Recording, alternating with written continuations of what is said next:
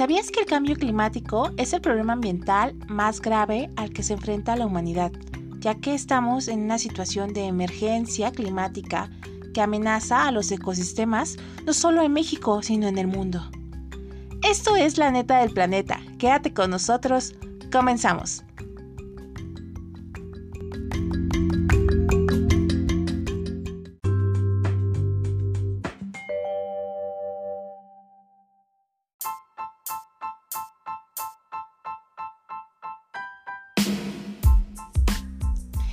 Hola, bienvenidos sean todos a este Eco Podcast, donde no solo abordaremos los temas relacionados al medio ambiente y el planeta, sino también trataremos de aprender, conocer, pasarla bien y sobre todo reflexionar un poco eh, sobre mi manera en la cual estoy aportando y cómo lo estoy aportando y contribuyendo al cuidado de nuestro planeta. Les cuento un poco, nosotros formamos parte de la Fundación Mapeco y más adelante te explicaremos un poco de quiénes somos y cuál es nuestra principal eh, objetivo y función. Así que quédate hasta el final. No olvides compartir este podcast a tus conocidos y si también te gustaría conocer un poco más o saber más de temas, puedes también escribirnos. Así que eh, pues bienvenidos sean todos ustedes. Y bien, el tema del día de hoy es un tema creo que de los más importantes y la razón por la cual creamos este podcast es para difundir más sobre este tema, el cual pues abarca muchísimos temas más. El tema del día de hoy es nuestro planeta está en crisis. ¿Tú qué piensas? ¿Realmente está en crisis o, es un mito o es una realidad? Eh, pues bueno, el día de hoy quédate y lo averiguaremos.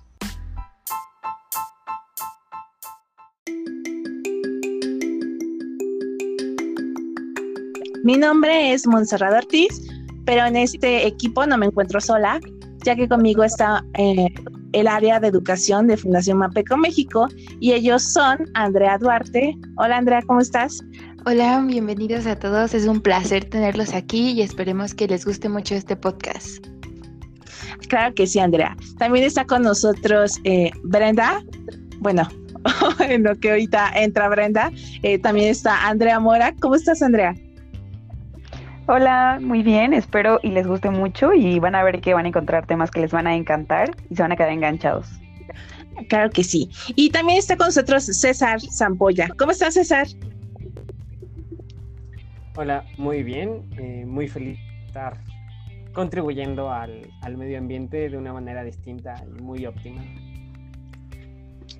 Y bueno, el día de hoy tenemos a un súper mega invitadazo desde Chile, traído desde Chile. es el fundador de Mapeco y está con nosotros Tomás Prado. Tomás, bienvenido. Muchas, pero muchas gracias por, por, la invitación y más que feliz de estar participando en esta instancia. Así. Así es. Y bueno, platícanos un poquito sobre ti, Tomás. Este, ¿qué haces? ¿A qué te dedicas? Para que también, pues, este, el público que nos está escuchando sepa, pues, un poquito de ti. Claro, claro. Bueno, soy ya a, semanas de recibirme como, economista. Esa fue la, carrera que, decidí estudiar. Eh, en realidad no, no, no, sin muchas ganas de dedicarme a ese tema. Siempre toda mi vida me quise dedicar a lo que era el, sector financiero, ¿cierto? Órale. Pasa, pero, pero, pero eh, me di cuenta hace, hace ya un tiempo en que era, era un sueño muy vacío el que estaba persiguiendo y que en realidad lo que más me gusta y lo que más me mueve es el cambio social en mi país y en mi región. Entonces tomé la, la, decisión de dar un giro en 180 y dedicarme a trabajar en proyectos sociales a lo largo de, de América Latina. Así que muy feliz con eso. Y, y, nada, espero estar pronto en México para poder conocerlos, obviamente, eh, y ver qué más podemos hacer. Hay mucho que hacer en, en América Latina, así que muy feliz. Sí, la verdad es que bienvenido. La verdad es que aquí tienes tu casa. México siempre va a ser tu casa. Y pues realmente pues es súper padre. Bueno, más adelante vamos a escuchar un poquito sobre lo que estás haciendo con la Fundación Mapeco. Eh, es algo de reconocerse, la verdad es algo que pues todos en algún momento tal vez tenemos como la idea, pero o no sabemos prácticamente cómo, cómo llevarlo a la práctica. Entonces, pues quédate hasta el final. La verdad es que va a estar muy interesante este podcast. Y bueno, vamos a comenzar. Eh, como les decíamos, el tema de día de hoy va a ser sobre la crisis climática. Vamos a aclarar también un poquito de dudas al respecto. Y bien, Tomás, a ver, platícanos, eh, ¿qué es la crisis climática? Ya, la crisis climática, primero, una, una definición simple es que se puede entender como, o, lo que busca hacer el término es describir un poco la amenaza del cambio climático que tiene en la, la Tierra y también busca incitar un poco la toma de acción por parte de las personas. Ahora, si nos queremos poner un poquito más técnicos, la crisis climática vendría siendo la crisis del clima.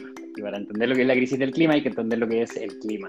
Y el clima al final es la distribución de probabilidades de ciertas variables atmosféricas que determinan lo que es el tiempo. Y el tiempo no es una palabra que, se entiende muy bien en español, sino que tiene un, un, significado un poquito más directo en el inglés, que vendría siendo la palabra weather, weather, que es el, el, día está lluvioso, eh, el día está soleado. Entonces cuando varían como los promedios de temperatura, eso vendría siendo un poquito el clima. Y eso es lo que está pasando como justamente ahora. Eh, ¿Es lo mismo hablar de crisis climática que crisis ambiental? Mira, aquí es eh, como depende mucho el, contexto, ¿cierto? El, lenguaje al final crea realidades y nos podemos quedar al final en que algunas personas toman que es distinto, que no sé, ambiente, como lo que es ambiente es todo lo que rodea al ser humano o todo lo que rodea a los seres vivos, mientras que el clima es lo que, lo que acabamos de conversar, ¿cierto? Entonces va a depender mucho del contexto en el que se use pero podría ser, si es que, no, si es que nos ponemos como lo más literal o lo más quisquillosos posible, es que la crisis ambiental podría ser un poquito más amplia y más peligrosa que la crisis climática. Pero al final ambas se refieren a lo mismo, en mi opinión. Ah, bueno, y para continuar con nuestro ecopodcast, um, Tomás, ¿qué factores ocasionan el cambio climático? Ya, genial. Mira, esto el, cambio climático al final es, provocado por, los gases de efecto invernadero. ¿Ya? Como todos hemos escuchado el, dióxido de carbono, ¿cierto? Que, es, en cierta manera, en, altas concentraciones, es eh, dañino para el planeta, ¿cierto? Hay otros gases de efecto invernadero que son el metano, el, incluso el vapor de agua es un, gas de efecto invernadero. Y lo que hacen estos gases que están en, en la atmósfera es retener el calor proveniente del Sol. Entonces, a mayor concentración de estos gases en la atmósfera, mayor temperatura hay en el planeta.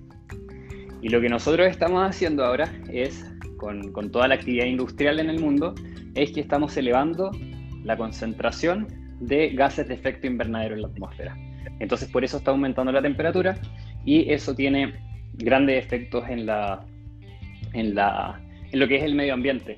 Y de hecho esto es súper interesante por el hecho de que nosotros ahora no estamos, vamos en camino a lo que sería la sexta extinción masiva de especies más grande de, que, se haya eh, visto en, el planeta. Em, las primeras, claro, vamos caminando a la sexta, entonces ya, ya han ocurrido cinco, y las primeras cuatro fueron producidas por eh, altos niveles de CO2, de dióxido de carbono en, el ambiente, de gaso de efecto invernadero. La quinta fue porque cayó un meteorito y ahora la sexta eh, está ocurriendo también o, ocurriría por el hecho de altos niveles de, gases de efecto invernadero en la atmósfera. Pero pasa que las, extinciones anteriores se dan por, fenómenos eh, exógenos, podríamos decir por cosas externas, ¿cierto? Bueno, en realidad son internas, pero cosas que no podemos controlar, que al final eran los, los, choques de placas tectónicas, hacían que ocurriera la, actividad volcánica y eso eh, tiraba mucho, muchos gases de efecto invernadero a la, a la atmósfera. Y ahora lo estamos haciendo nosotros con la industria, y a un nivel mucho más rápido que ninguna de, de todas las otras veces que ocurrieron antes. Entonces, eso es lo que lo que, lo que hace que haya una crisis climática. Pero aquí, hay que hacer ciertas, ciertas como, hay que hacer como un doble clic, ¿cierto? Como no es solamente el hecho de tirar gases al, al, a la atmósfera.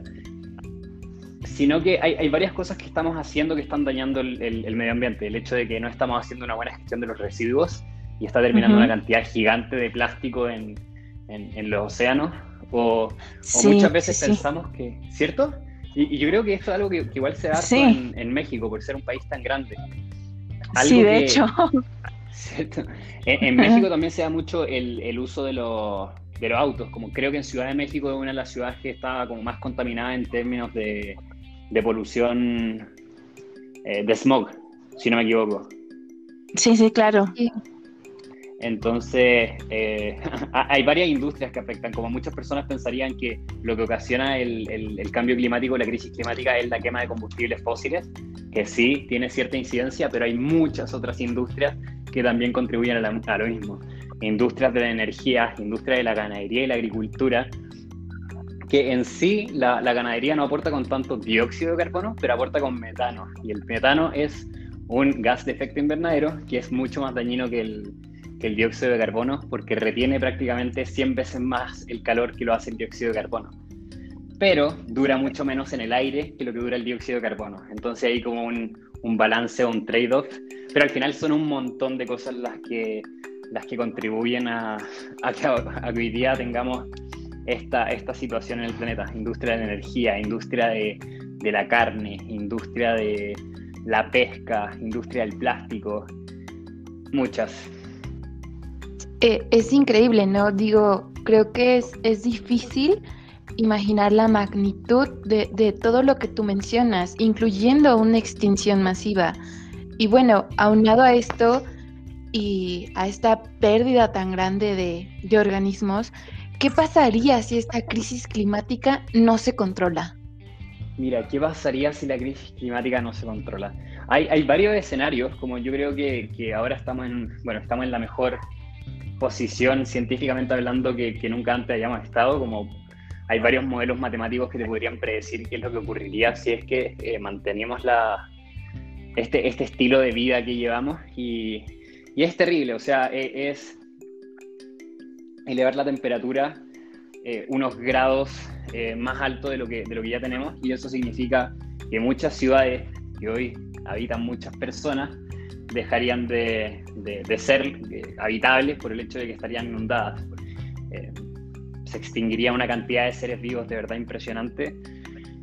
Y, y, y, lo que pasa, y lo que ha pasado también con las otras extinciones masivas, es que ciertos lugares de la Tierra, del planeta, dejarían de ser habitables por las temperaturas que hay, dejarían de haber vida y obviamente para el ser humano eh, tendría que migrar a, otro, a, otros, a otros países. Y el tema de la migración es un tema súper, pero súper interesante también que está eh, directamente relacionado con lo que es el cambio climático. Y no solamente con lo que está pasando ahora, sino que históricamente ha estado súper relacionado. Eh, las migraciones que se daban hace no sé, miles de años se daban por, por, por temas eh, climáticos. Y ahora si es que nosotros pensamos como, ok, si es que los países que están más cerca de la línea, de la línea ecuatorial se ven más afectados por el cambio climático, las personas que viven en esos países tienen que empezar a migrar a otros, creemos que los países, que nuestros países, están listos para enfrentar esas olas migratorias tan grandes. Y aquí ya me salgo un poquito de lo ambiental quizás, aquí ya estoy hablando más de quizás lo, lo, ejecutivo, político. Como que no están tan bien las cosas. No solamente estamos viviendo una crisis climática en este momento, sino que estamos viviendo una crisis política que se está dando a nivel internacional. Estamos viviendo una crisis, bueno, ¿para qué hablar de la crisis de la sanitaria, cierto? De la, de la salud. Sí, por supuesto. Estamos viviendo una crisis económica, estamos viviendo una crisis, entonces estamos viviendo una crisis como multidimensional gigante que no solamente se está dando en un país, entonces si es que tú sumas una ola migratoria gigante producida por la crisis climática, eh, no, no, no, sé si estamos listos para eso. Entonces, si es que tú, si es que tú me preguntas como, cómo se ve el mundo de aquí a 50 años, yo lamentablemente no tengo grandes esperanzas o, o, mi respuesta siendo lo más realista posible o siendo lo más optimista posible también. No es muy, no podría ser muy, muy positiva. Sí, por supuesto. Me, gustaría saber cuál es su cuál, es su percepción, como qué es lo que piensan ustedes de, esto, entendiendo que, tenemos esta crisis climática. Eh, ¿Cómo lo ven desde, su punto de vista, desde donde ustedes viven? Si es que una zona muy industrial, ¿cómo piensan que se vería México en un, en un par de años más si es que mantenemos este estilo de vida? Eh, perdón, eh, sí, yo creo que México está experimentando ahora una crisis climática, ¿no? En realidad, creo que cuando hablamos de qué pasaría si no se controla una crisis climática, creo que sí, estamos siendo súper optimistas y lo vemos a futuro, ¿no? Como, ay, se va a descontrolar, pero en realidad los efectos que está causando la crisis climática los estamos viviendo, ¿no? O sea, puede que tal vez no tan cercanamente o no como que esté ocurriendo en tu colonia, en tu comunidad, pero creo que al menos en nuestro país ha habido muchísimos incendios, como em, el agua cada vez está más limitada, ¿no? Muchísimas colonias se han quedado sin agua por varios días y los recortes cada vez son mayores, entonces creo que es muy evidente, ¿no? O sea, y creo que no, no es que pasaría, sino qué, qué está pasando, ¿no? O sea, creo que a veces nos vamos como, ah, ¿qué va a pasar en cinco años? Cuando en realidad muchísimos eh, problemas ya se están viviendo en el presente y no somos tan conscientes de ello, ¿no? Y también creo que hace falta mayor difusión acerca de lo que se está viviendo. Sí, por supuesto. Y, y esa parte que tenemos mucho eh, en México, que es decir, ay, pues todavía tenemos tiempo, ¿no? Son cinco años, o sea, puedo pensar aquí en lo que lo pienso y pues no, justo como decía Andrea, eh, pues ya se está viviendo en los, de repente sale el sol y de repente ya eh, va a llover, o sea, los cambios de clima son muy evidentes. Eh, pues las estaciones del año ya no caen como en los días que, que antiguamente, ¿no? Decían nuestros antepasados, ¿no? Que que ya tenían como, eh, pues por, ejemplo, los agricultores, ¿no? Que ya tenían como el día exacto en el cual este, iba a caer la lluvia, ¿no? Entonces, sí se está viviendo actualmente un, pues una crisis de sequía muy bárbara en, la Ciudad de México y en la bueno, en lo que es México. Y pues sí, la verdad es que sí es de alarmarse. Es como de hacer conciencia y decir, estamos, tenemos que hacer algo ya. O sea, ya es hoy. Apenas se está implementando el hecho de, educar sobre ecología y medio ambiente, pero apenas. Son muy pocos los, y muy pocos los colegios en los que se imparte entre comillas una buena educación sobre ecología. Y, y creo que pues aquí en México tocó hacer una competencia de carteles de dibujo de cómo cuida el agua, ¿no? el más bonito se pegaba así como en la escuela o en la colonia. Y este. Mira. Es la educación y el cuidado de, del medio ambiente. Y, ahí es donde se pone más interesante el tema, porque el problema medioambiental eh, reciente que, que, se está viviendo en el, en el planeta empezó prácticamente desde la revolución industrial, digamos 1760. Pero nosotros como humanidad nos dimos cuenta hace unos años, hace digamos 20 años, que es súper, hace muy, pero muy poco. Antes habían algunas personas que lo decían, ¿cierto? En 1960 con todo el movimiento hippie, que también era, era, era pseudoambiental en, cierto, en cierta medida, podríamos decirlo. Pero no sé, por ejemplo, la película de Al Gore, no sé si, si la ubican, cuando Al Gore sale hablando de las energías y de la crisis climática, si no me equivoco, salió creo que hace 15 años. Y no todas las personas se, le, se lo compraban. Entonces era como, ah, sí, ya la película de Al Gore, bueno, un ex candidato a la presidencia de Estados Unidos lo está mencionando, ¿será verdad? ¿No será verdad? Eh, mejor creer que no sea verdad. Entonces el tema es, si es que la generación de nuestros padres y las generaciones de nuestros abuelos lo vivieron, pero no lo entendían o no entendían el efecto.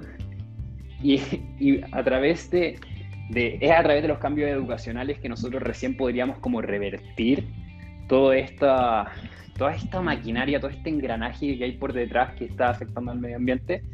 Bueno, sí, como efectivamente es a través de la educación.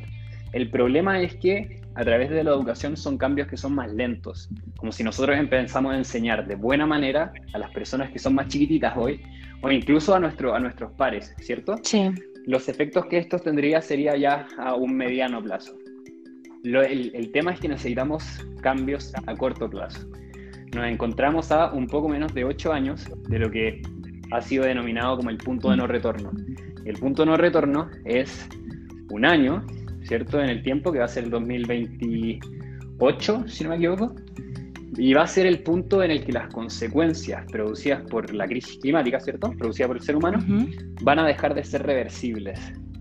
Esto no significa que de un día para otro, como 2027-2028, se vaya a acabar el mundo, pero obviamente vamos a ver desastres naturales mucho más seguido. Y al final las cosas que nosotros vamos a ir eh, experimentando, eh, producidas por el cambio climático, van a ser mucho más seguidas y no van a, poder ser reversibles. Entonces, eh, es paradójico porque no estamos haciendo los esfuerzos necesarios en materia educacional para el tremendo problema que tenemos que frenar. Y pese a que si estuviésemos haciendo los esfuerzos en esta materia, tampoco sería suficiente. Entonces, ¿qué hacemos? Hay, hay un dicho en México que parece ser que muchas personas se aplican ante la crisis climática y es ojos que no ven, corazón que no siente. Pero el cuerpo siente sed, el cuerpo siente calor y en algún punto tiene hambre. Y cuando estas necesidades se presentan es que la gente de verdad quiere ver pero este es el punto crítico en el que si no se hace algo al respecto, después no se va a poder hacer nada para evitar o solventar esas necesidades. Mira, no, y es increíblemente cierto lo, que tú dices, estoy totalmente de acuerdo. Algo que venimos repitiendo en Mapeco hace mucho tiempo es que el, el problema medioambiental, o en realidad la solución medioambiental, el problema es un problema de todos, de todos y todas en el mundo. Y lo que nosotros venimos diciendo en Mapeco hace mucho tiempo es que cuando el problema es de todos y de todas, es de nadie. Sí. Porque nadie se quiere hacer responsable. Como, eh, mira, la carne es tan rica, pero tan rica, y yo sé el impacto ambiental que tiene, entonces yo digo como, bueno, si yo dejo de comer carne, mi, primo, mi amigo, eh, mi familia van a seguir comiendo, como, como qué tanto impacto estoy haciendo, ¿cierto? O de repente cuando no quiero reciclar algo y voy y lo tiro a la basura, como, mm, no, era tan, no, es tan importante que yo recicle este pedazo de papel, este pedazo de plástico. Entonces, como siempre buscamos como excusarnos frente a las malas prácticas eh, ambientales o sustentables que estamos llevando por el hecho de que no creemos que nuestras acciones son lo suficientemente relevantes para hacer un cambio. Y ahí, esto, ahí es donde está el problema, porque, claro, una persona, como ya, seamos súper super pragmáticos, como lo que haga una persona no va a cambiar todo. Pero lo que hace una persona, más la otra persona, más la otra persona, ahí sí. Entonces esa es un poco la visión que tenemos que empezar a, a, esparcir, ¿cierto? Una visión un poquito más colectiva, un poquito más de comunidad, no tan individualista como, como se viene dando tanto en el mundo. Sí, completamente de acuerdo. Y fíjate que algo que tú comentabas ahorita me pasó. Eh, eh, por ejemplo, ¿no? Eh, pues el primer acercamiento que tienes como para cambiar como tu manera de ser es con tu familia, ¿no? Tu primer entorno. Entonces de repente tú llegas y dices, no, pues ¿saben qué? A partir de mañana me vuelvo vegana o vegetariana y, y pues te lo toman como, ay no, o sea, sí es como parte muy difícil y, sobre todo esa parte que tú decías, a veces no, no estás tan motivado o no te motivan o no te entienden y en lugar de apoyarte, pues viene como esta parte, ¿no? Que te dicen, ay, no, tú vegano, o sea, y pues ahí también, pues es, ¿qué o no? Pues esta parte, ¿no? Que te desanimas o incluso puedes llegar a pensar, decir, bueno, ¿qué tanto impacto puedo hacer yo si de ocho que somos en mi familia, solamente uno es vegano, ¿no? Pero si algo te puede animar, es que pues no, no decaiga tu ánimo y tu intención siga, porque pues al final aquí en Mapeco somos muchos que te entendemos, aquí en Mapeco somos muchos que, que estamos como pues de la mano, ¿no? Y, y, bueno, ya lo he dicho yo antes, la verdad es que Mapeco no solamente es una fundación, sino que es una familia, porque al momento que tú estás aquí, eh, pues te sientes tan, tan identificado y tan apoyado que te motiva realmente a, querer, aunque sea una pequeña, pues un, un pequeño paso o, o, un granito, pero tu aportación es importante y valiosa. Claro, mira, y, es muy, muy cierto lo que dice y también me, trae un recuerdo muy, muy, muy vívido. Eh, vamos a hablar de Mapeco en, unos minutos, pero solamente comentar que cuando éramos cinco personas en un comienzo, hablábamos de, ok, ¿por qué queremos hacer esto? que suena totalmente Exacto. loco.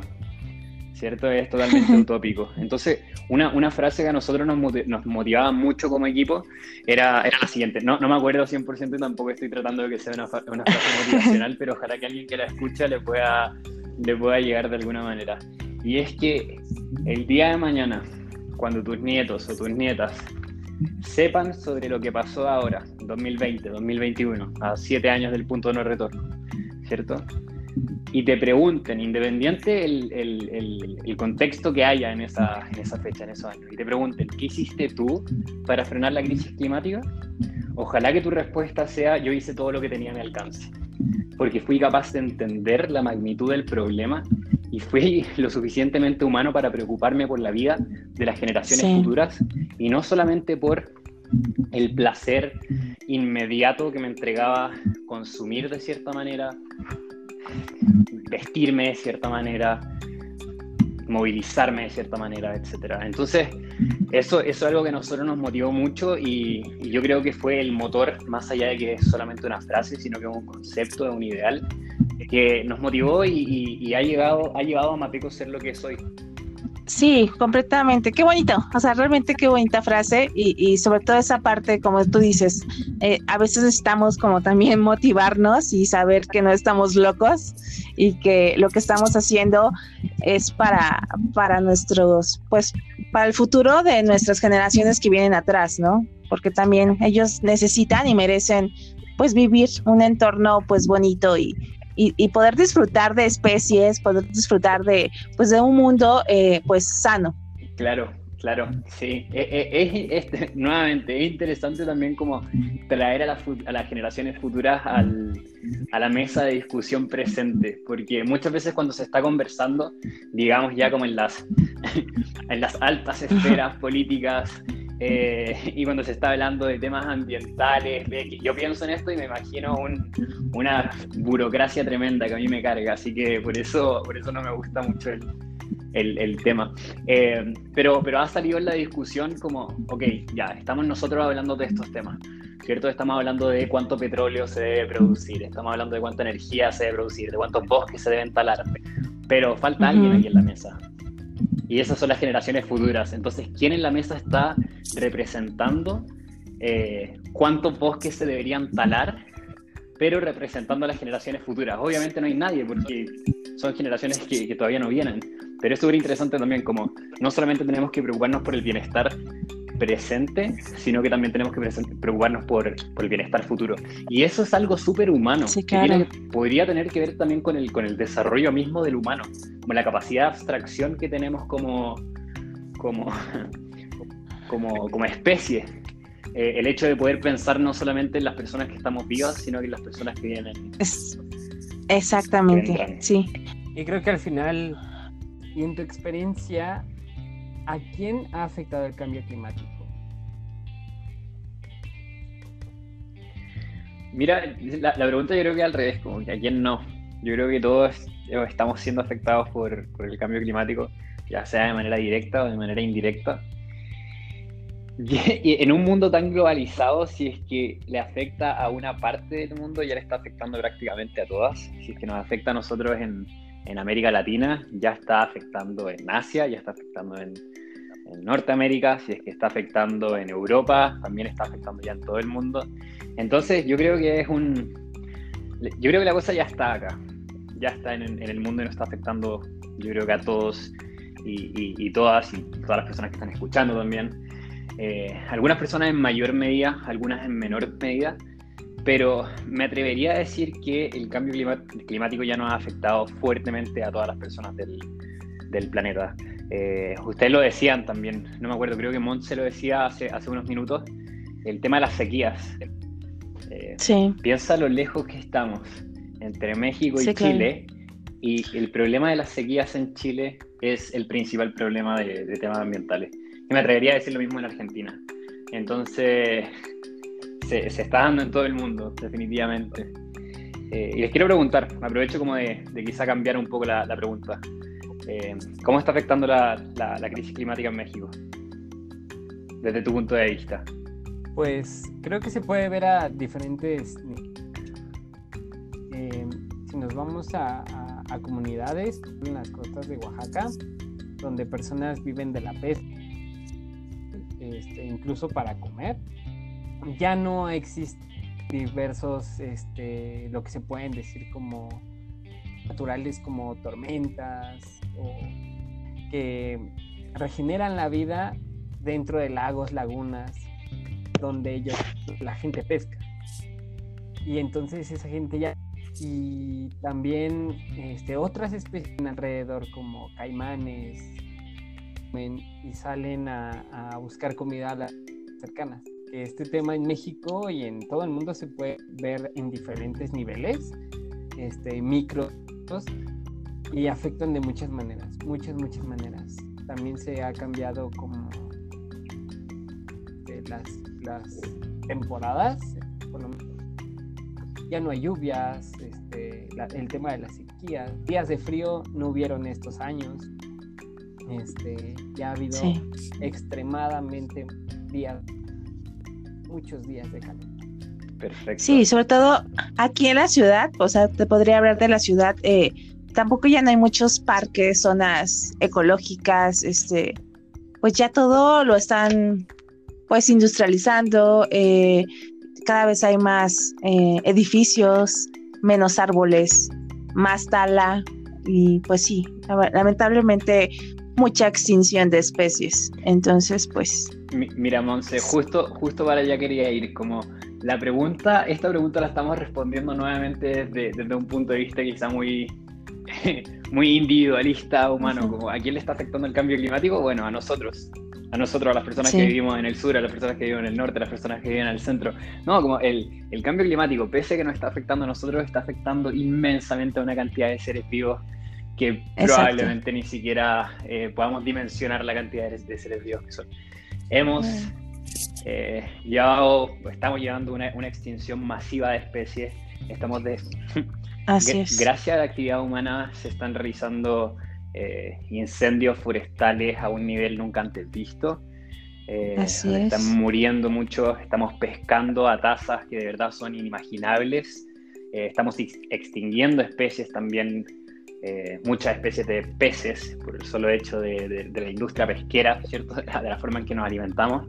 ¿Para qué decir del ganado? Como si antes las vacas tenían su hectárea para pastar, o, o quizás menos, Ahora tenemos a vacas, tenemos a gallinas, tenemos a cerdos metidos en jaulas para maximizar lo que sería el rendimiento que nos da su carne o los productos que podemos sacar de ellos.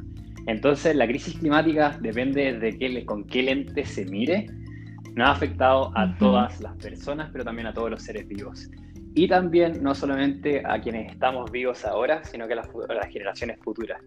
Y aquí me cuelgo un poquito con las primeras preguntas cuando estábamos hablando de gases de efecto invernadero, dióxido de carbono. Estos gases que producen el calentamiento global, porque no dejan escapar el, calor que proveniente del sol, son gases que ya van a estar, que ya están, ¿cierto? Están suspendidos en, la atmósfera. El tema es que si es que nosotros cambiamos ahora toda nuestra, nuestra cambiamos el, sistema de producción de las industrias, ¿cierto? Y lo volvemos amigable con el medio ambiente y nos vamos carbono neutral con todas las industrias y con cómo consumimos todas las personas. De todas maneras, tenemos un stock de dióxido de carbono en el aire que se va a quedar ahí por cientos de años. Entonces, como el, daño que nosotros le hicimos a todos los seres vivos eh, y a las generaciones futuras que vienen, ya está, ya está hecho. Entonces, no es como, ok, si es que nosotros ahora eh, empezamos a, tomar eh, prácticas amigables con el medio ambiente, las generaciones futuras van a estar bien, sino que no, como ya, está claro que estamos haciendo las cosas mal, no van a estar bien nuestros nietos, nuestras nietas, etcétera, por la cantidad de dióxido de carbono que les dejamos. y ahora solamente estamos empeorando la situación mientras más gases de efecto invernadero estemos produciendo. Entonces, eso, eso igual es súper eh, interesante, como, como ya hemos hecho un mal terrible, a no ser que podamos crear una aspiradora tremenda, gigante, que pueda sacar gran parte del dióxido de carbono, porque los mares que hacen, o el océano, que hace una gran labor en, en, cuanto a, absorber parte de estos gases de efecto invernadero, que cuando lo hacen se acidifican los océanos y empiezan a morir eh, eh, como los corales, que son tan importantes, que son ser vivos calcificadores, ya están tremendamente ácidos los, océanos, están muriendo mucho los corales. Entonces, es como estamos en una situación crítica y eso es muy difícil de ver. Y, creo que somos nosotros, desde el punto de vista de las organizaciones eh, de la sociedad civil o activistas, como, como personas naturales, como personas singulares, las personas que tienen al final la, la responsabilidad de transmitir, de transmitir la urgencia de esta situación eh, a las personas, porque lamentablemente, y, todavía no entramos a, lo que es MAPECO, no sé si vamos a entrar, pero al final eh, es un poco, dado que las empresas no lo están haciendo, dado que los gobiernos no lo están haciendo, somos las personas que tenemos que enseñar a las personas. Somos las personas que tenemos que enseñarnos a las personas. Entonces, entonces bueno, e, e, es un tema, es un tema tremendo y muy complejo. Sí. No tiene como un solo arista. Sí, y creo que, o sea, es justo muy interesante lo que estás diciendo, ¿no? Como en realidad que, o sea, que ojalá existiera una máquina o una máquina en el tiempo para hacer reversible todo el daño que le hemos hecho al planeta. Creo que eso, ¿no? O sea, y creo que eso nos hace pensar en realidad como, bueno, ya que no existe, ¿tú crees, eh, en la medida de lo posible, que es frenable el cambio climático? Eh, es reversible tal vez, como ¿qué, qué podemos hacer, ¿no? Para combatirlo y para disminuirlo tal vez. Eh, eh, es complejo, hay, hay muchas cosas que, que, se pueden hacer, como yo creo que no hay como una única solución. Eh, me gusta pensar que hay una, una salida o una solución institucional a este problema que vendría siendo a través de la política, a través de los acuerdos políticos, y no solamente entre los tomadores de decisiones, digamos, ya los presidentes de cada país, los gobiernos de cada país, sino que decisiones políticas que involucren a toda la, la sociedad. Pero lo veo difícil porque en la política hay otro tipo de incentivos, ¿cierto? Como si, si entramos a, a quizás ver como economía política, eh, ¿por qué un político tomaría una decisión de invertir en cambio climático, en mejorar las, las, el, contexto climático o ambiental de un país, siendo que cuando su gobierno invierte, recién eso, como los retornos a su inversión, se ven en un periodo en el que esa persona ya no es presidente. Entonces al final como que le está haciendo la, la pega o le está haciendo el trabajo a otra persona que quizás ni siquiera sea de, otro de, de su mismo partido. Entonces por eso los gobiernos tienden a eh, tomar medidas más inmediatas, que son cosas que la gente puede ver, y no invierten al final en medio ambiente. Eso es simplificado lo que vendrían siendo como incentivos eh, a no invertir en medio ambiente. ¿ya? Además hay, hay, hay, hay mucho otro. Entonces, por el lado institucional yo no lo veo muy, muy claro, no lo veo muy pronto. Creo que el, el Acuerdo de París fue el primer y más serio intento que trataron de dar los gobiernos en respuesta a la crisis climática, sí. eh, que fue algo que se hizo en 2015, pero ya vimos que cuando sale un presidente como Donald Trump, que ese ya es otro tema que podríamos estar otra hora hablando de por qué salió Donald Trump, el populismo y bla, bla, bla, eh, vemos que una de las potencias más grandes, o quizá la potencia más grande del mundo, si queremos separarlo de China en, en términos productivos, eh, se puede salir del acuerdo. Y cuando se sale uno de estos países, lamentablemente, eh, ya, ya, chao con el acuerdo de París, como va a ser mucho más difícil cumplir las metas que se tienen. Entonces, por el lado institucional, yo no lo veo muy claro. ¿Ya? Ahora, dejemos de lado el lado institucional. Ya, los gobiernos no lo van a hacer. Vamos al lado de las empresas. ¿Qué tenemos por el lado de las empresas? Tenemos las grandes empresas y tenemos las, digámosle, las startups que están recién saliendo, que son un poquito más innovadoras. ¿Ya? Las grandes empresas, tenemos las dos empresas más contaminantes del mundo. Veamos Coca-Cola y veamos Nestlé. Y cuando empezamos a ver este tipo de empresas, nos damos cuenta que los últimos años han tomado una práctica que se le denomina greenwashing. Y el greenwashing es cuando estas empresas, a través de productos novedosos o sistemas productivos innovadores, tratan de mostrarse a la gente como amigables con el medio ambiente. Entonces, cuando Coca-Cola te saca una botella que es 70% hecha de plástico reciclado, siendo que está tirando una tonelada por segundo de plástico al, al océano, te está tratando de vender que es una empresa amigable con el medio ambiente, siendo que la, de verdad no le importa. Porque lo que quieren hacer estas empresas es maximizar la utilidad minimizando sus costos. y el plástico, que ahí podemos estar otra hora hablando de lo que es el plástico, eh, es muy barato para estas empresas y tiene una demanda tremenda a nivel mundial, entonces obviamente lo van a seguir eh, produciendo. Entonces, por el lado de las empresas, yo en lo personal no le veo mucha, mucha esperanza al tema. Tenemos las startups también, ¿cierto? Que vendrían siendo las empresas quizás un poquito más innovadoras, que de repente llega y te sacan un, un, producto que te hace tal cosa y nunca antes lo habíamos pensado eh, y llega a salvar el mundo.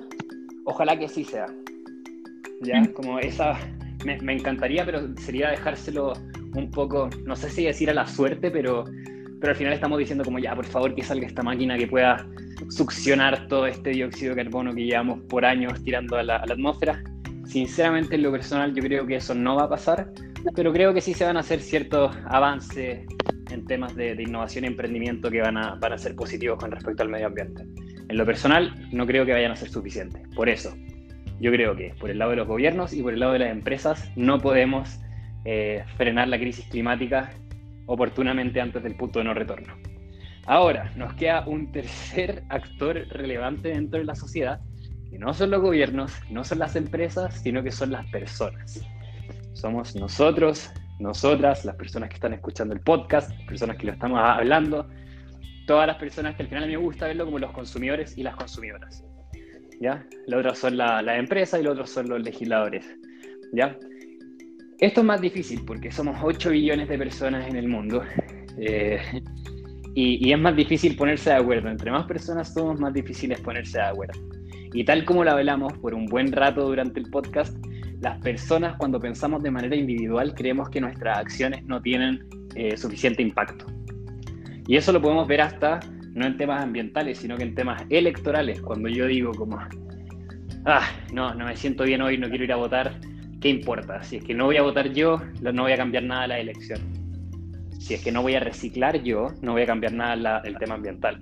Entonces es interesante también esa analogía. Pero yo creo, y al menos es la única salida factible o solución factible que yo veo, es que a través de grupos organizados de personas, concientización, educación, acción, podemos darle eh, la vuelta a esto, lo que es la crisis climática, frenarla antes del punto de no retorno y al final mejorar dentro de lo posible lo que es la situación ambiental que se viene para, para el mundo y que tenemos ahora mismo, sí.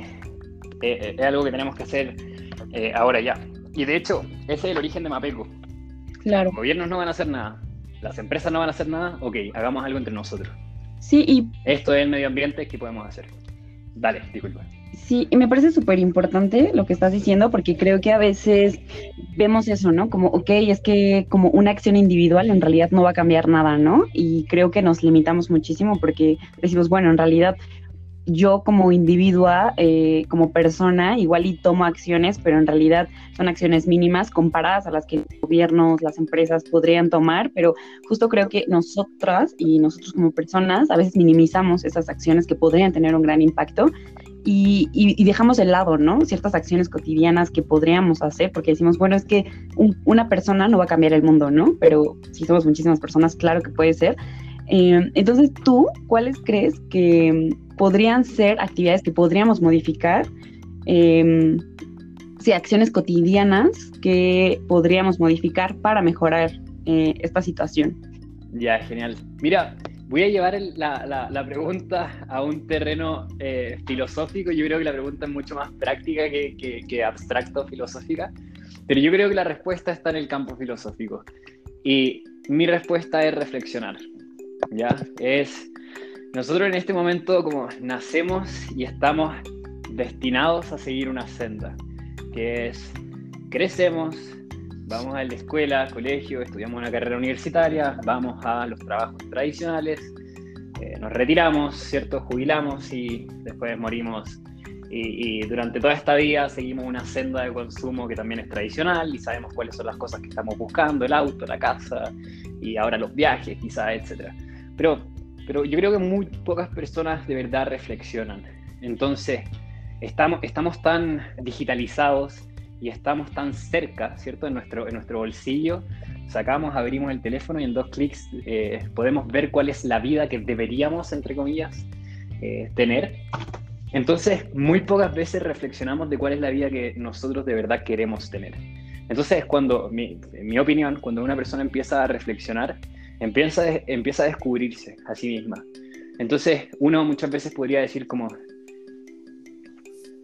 de verdad tengo que consumir eh, ropa nueva siempre, entendiendo cuál es el origen de esta, de esta, de, la ropa, ¿cierto? De verdad tengo que consumir este tipo de comida, siendo que también sé cuál es el origen y el impacto que está teniendo eh, la industria que produce esta comida, o el hecho de que un tercio de la comida que se produce en el mundo termina en la basura.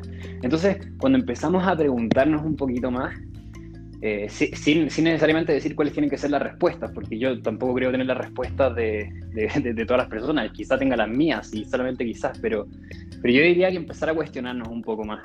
Y de esa manera nos damos cuenta que somos seres sociales, que no somos solamente eh, seres individuales, ¿cierto? Que solamente deberíamos velar por nuestro propio interés. Ese fue el punto de vista un poquito más abstracto, filosófico, que yo creo que es el más importante. Ahora, en términos prácticos, lo primero que yo le diría a una persona sería, deja de comer carne y bájate del auto. Esas son las, dos cosas eh, que yo le diría de una. Y lo otro ya sería como empieza a consumir de manera local. No compres productos que van a darse una vuelta al mundo solamente para que tú te lo comas en 5 segundos. O la ropa que tú usas, deja de comprar ropa siempre nueva. Hay ropa de segunda mano, hay productos de segunda mano. Anda en bicicleta. Eh, pero ese tipo de cosas. Yo, yo, creo que no le diría a alguien como, oye, déjate, como, haz que tus duchas sean de 5 minutos. Pese a que entiendo que hay cierto ahorro de agua, pero cuando tú dejas de comer un kilo de carne, estás ahorrando 15 mil litros de agua. Que ahí ya tienes todas las duchas de todo el año. Entonces, pone un poquito en, en perspectiva las cosas que estás eh, haciendo, la, la, huella, no quiero decir la huella de carbono, pero al final como eh, lo que cuesta producir lo que estás consumiendo. Y ahí toma una decisión, y tu decisión no tiene que ser 100% perfecta, no necesitamos que todas las personas lleven una vida 100% eh, sustentable, sino que necesitamos todas las personas empezar y tratar de ser lo más sustentable que nosotros mismos, nosotras mismas como personas podamos serlo, y ahí yo creo que vamos a, a poder frenar la crisis climática. Pero si es que no reflexionamos, no vamos a llegar a ningún lado. Porque no son cosas que hacemos por hacer, como hacerse vegano, hacerse vegana, o, o esos cambios radicales que son tan, tan importantes para una persona, como no, no van a ser efectivos si es que no lo hacemos porque de verdad queremos hacerlo. Como seguir una tendencia no va a ser lo suficientemente fuerte, eh, impactante. Fuerte, ¿cierto? Claro. claro, Entonces tienen que ser cosas que de verdad, genuinamente, provengan desde, desde nuestro ser. Y ahí de verdad vamos a hacer un, cambio. Y no solamente nos vamos a transformar en una mejor sociedad ambientalmente hablando, sino que vamos a ser una sociedad mucho más humana, donde quizás la empatía, el respeto y la igualdad sea, sea una premisa o sea algo común, que algo tan, tan poco común que estamos viendo ahora con, con, los casos de racismo que estamos viendo, con casos de clasismo que vemos siempre, etcétera. Pues sí, justamente yo, yo pienso que sí, sí puede haber muchas personas que se interesen, pero realmente creo que tienen que llegar como esa información, esa conciencia, tienen que tomar esa conciencia de ver que justo lo que decía Tomás, que somos una especie más en el planeta y que pues estamos viviendo en un ecosistema, en un tipo de comunidad con otras especies y no podemos, tenemos que este, tomar la conciencia de el impacto que están dejando nuestro consumo y nuestras acciones. Al hacer eso ya podremos tomar las acciones que sean necesarias y por eso este tipo de podcast como los demás de personas como nosotros que están interesados en las pequeñas acciones, pues van dejando la huellita en las personas, el interés y haciendo que se vayan formando más grupitos de personas interesados, más organizaciones. Eh, bueno, y ya pasando ese tema, yo quería meterme más respecto a la organización, Tomás. Eh, pues qué es lo que significa Mapeco más que nada este, y quiénes lo conforman. Ya, perfecto. Mira, Mapeco, vamos a rapidito a lo que significa la palabra. Mapeco es una palabra compuesta de tres palabras del Mapudungún, que es el idioma que, hablaba, habla eh, los mapuches, que es un pueblo indígena que está en el sur de Chile. ¿ya? Que significa ma viene de mamel, que significa madera, P viene de pelo, que significa energía, y Co viene de Co, que significa agua. Entonces, madera, energía y agua, que son las tres cosas que más se salvan cuando uno recicla. Pero ahora, más allá de eso, ¿qué es Mapeco? Mapeco, y es algo que decimos siempre en la organización, y yo creo que ustedes ya lo tienen más que interiorizado, Mapeco busca, a ver, díganmelo ustedes, díganmelo ustedes, ¿qué, es lo que busca Mapeco? Ser el movimiento para frenar la crisis climática más grande de eh. Latinoamérica. Ya, esa, es la, respuesta que estaba buscando. Entonces, lo que busca Mapeco es crear el movimiento contra la crisis climática más grande de América Latina, posteriormente más grande del mundo, ¿cierto? Pero no es solamente crear el movimiento más grande contra la crisis climática de América Latina o del mundo solamente por querer crearlo, solamente por querer ser un grupo de personas, de amigos, amigas, que lo pasan bien, que comparten intereses en común, sino que lo que nosotros de verdad queremos hacer en Mapeco es frenar la crisis climática antes del punto de no retorno del 2028. Eso es lo que queremos hacer, ¿ya? Y para lograr eso, que es algo que viene desde, digamos, la revolución industrial, 1760, hace varios eh, años atrás, que es algo totalmente difícil de lograr en, ocho años, tenemos que crecer mucho y tenemos que incidir mucho, ¿cierto? Entonces nosotros buscamos frenar la crisis a través de distintas aristas, a través de distintos eh, puntos de, impacto, líneas de, trabajo, etcétera. Que es a través de proyectos de investigación, que vendrían siendo como nuestra fuente eh, de nuestra fuente empírica o nuestra fuente técnica sobre la cual trabajamos a través de proyectos de educación, a través de proyectos de voluntariado participativo y a través de proyectos de incidencia política, para que el día de mañana, cuando Mapeco sea lo suficientemente grande, pueda tener voz y voto en eh, instancias de discusión pública en cada uno de los países en los que estemos presentes para poder cambiar el actual sistema que es un sistema que está basado en la economía lineal, por uno que sea basado en la economía circular, pero que finalmente sea político, social y económicamente más consciente que el que actualmente tenemos. Entonces, eso es un poquito lo que busca Mapeco, ¿ya? Es incidir, es cubrir harto. Es un proyecto súper ambicioso, pero que haciendo las cosas bien eh, y paulatinamente, obviamente, eh, esperamos lograr, obviamente, los objetivos que nos hemos propuesto. Al día de hoy, Mapeco tiene ya dos años como, Fundación Mapeco. Eh, hoy estamos presentes en 16 países de América Latina, somos un poquito más de 600 voluntarios y voluntarias y ya estamos eh, mirando a lo que vendría siendo el año 2022, en el que pensamos expandirnos a otros continentes también. Queremos llegar a, Europa, queremos llegar a Asia, queremos llegar también a países de Norteamérica, queremos llegar a varios países y hacer esto lo más grande posible porque sabemos la, el desafío que tenemos, que no va a ser fácil y que no solamente podemos atacarlo desde América Latina. Eso, eso es Mapeco. Ok, perfecto. Este, eh, y bueno, ¿quiénes conforman Mapeco? Todos los voluntarios que estamos ahorita, los que entraremos, este, lo que opinabas de, bueno, lo que afirmabas más bien de que eh, el objetivo de Mapeco sea llegar como a una voz mucho más pública, a instancias más públicas. Este, ¿Esas son las personas que conforman Mapeco o cuál es tu, opinión? Sí, yo, creo que todo va a depender nuevamente de lo, de lo abstractos, pragmáticos que queramos ser al definir lo que es la organización. Podríamos decir que todas las personas que se sientan representados con los ideales que nosotros promovemos son las personas que son parte de Mapego, o podríamos decir que son todas las personas que trabajan de manera constante, periódica, eh, y que reciben el nombre de voluntarios y voluntarias, que son el nombre que todos y todas aquí, las personas que estamos en este podcast, llevamos. Eh, me considero obviamente también. Eh, va, va, a depender de qué tan abstracto, pragmático, pero al final, como la respuesta que me gustaría darte a esa pregunta sería cualquier persona que crea que a través de lo que representa Mapeco eh, sea, como, sea como nuestra única oportunidad. Porque eso es lo que es Mapeco al final. Somos un grupo de personas que creen que a través de la creación del movimiento contra la crisis climática más grande del mundo, podemos frenar la crisis climática. Esa es como nuestra única oportunidad, es como nuestro all-in. ¿Cierto? Entonces, para mí, Mapeco representa, o las personas que conforman nuestra organización, son todas las personas que creen en eso. Porque al final tenemos, tenemos ocho años y si estamos haciendo esto es porque no estamos haciendo otra cosa.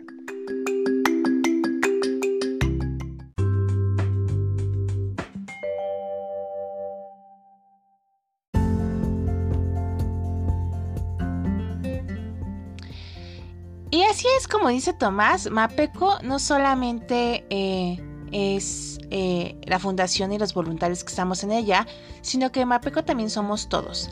Así que eh, hoy te queremos invitar a que te unas a esta gran familia, a esta fundación que es Mapeco y que también puedas contribuir con tus ideas, con eh, con tu apoyo, con tu ayuda, para poder crecer más y, pues justo, nada más ser eh, pocos, sino que podamos difundir esta información, podamos participar en los proyectos que, que, se están lanzando a través de las redes sociales, a través de Fundación Mapeco. Y bueno, como por ahí dice una frase, la cual me gusta mucho, que dice, tal vez no podamos cambiar el mundo, pero sí podemos cambiar el cachito que nos corresponde. Entonces, pues bueno, como toda historia tiene un inicio y un final, hemos llegado al final de este programa. Espero te hayas pasado súper bien. Agradecemos mucho que hayas llegado hasta esta parte. Para nosotros, eh, pues es un placer eh, hacer este proyecto, poder, pues, contribuir eh, de el área de educación eh, con estos podcasts para tener como una idea más clara para también eh, pues salirnos de dudas para también difundir información y que conozcas de lo que está pasando en el mundo lo que estamos haciendo y cómo podemos solucionar y poner de nuestro granito. Queremos darle las gracias a nombre de Fundación Mapeco México a Tomás. Eh, gracias por tu tiempo, gracias por, por, tenerte aquí en nuestro primer podcast como padrino.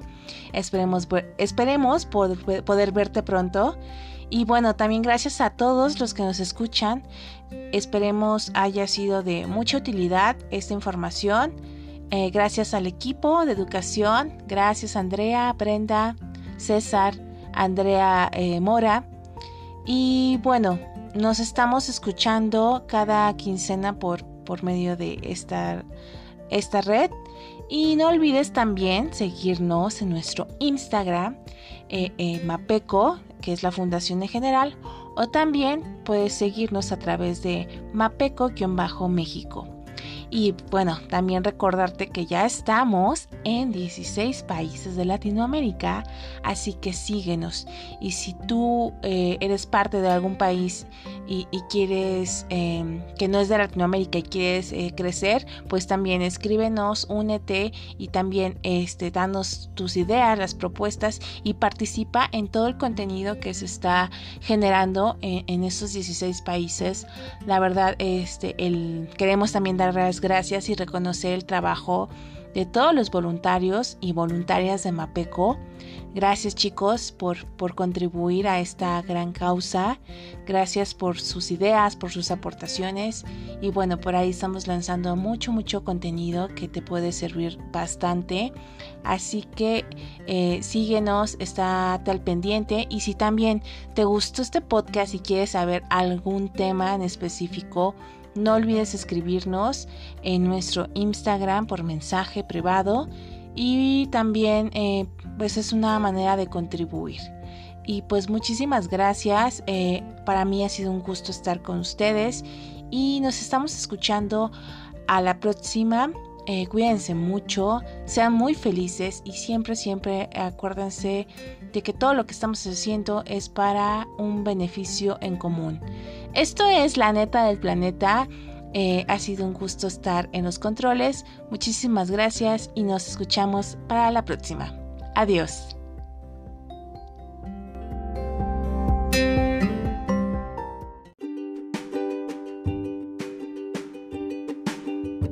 La neta del planeta, un eco-podcast donde hablaremos de temas relacionados a la crisis climática.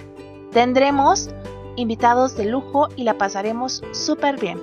Además, te daremos algunos tips de cómo podremos mejorar nuestra calidad de vida. Así que quédate con nosotros y escúchanos.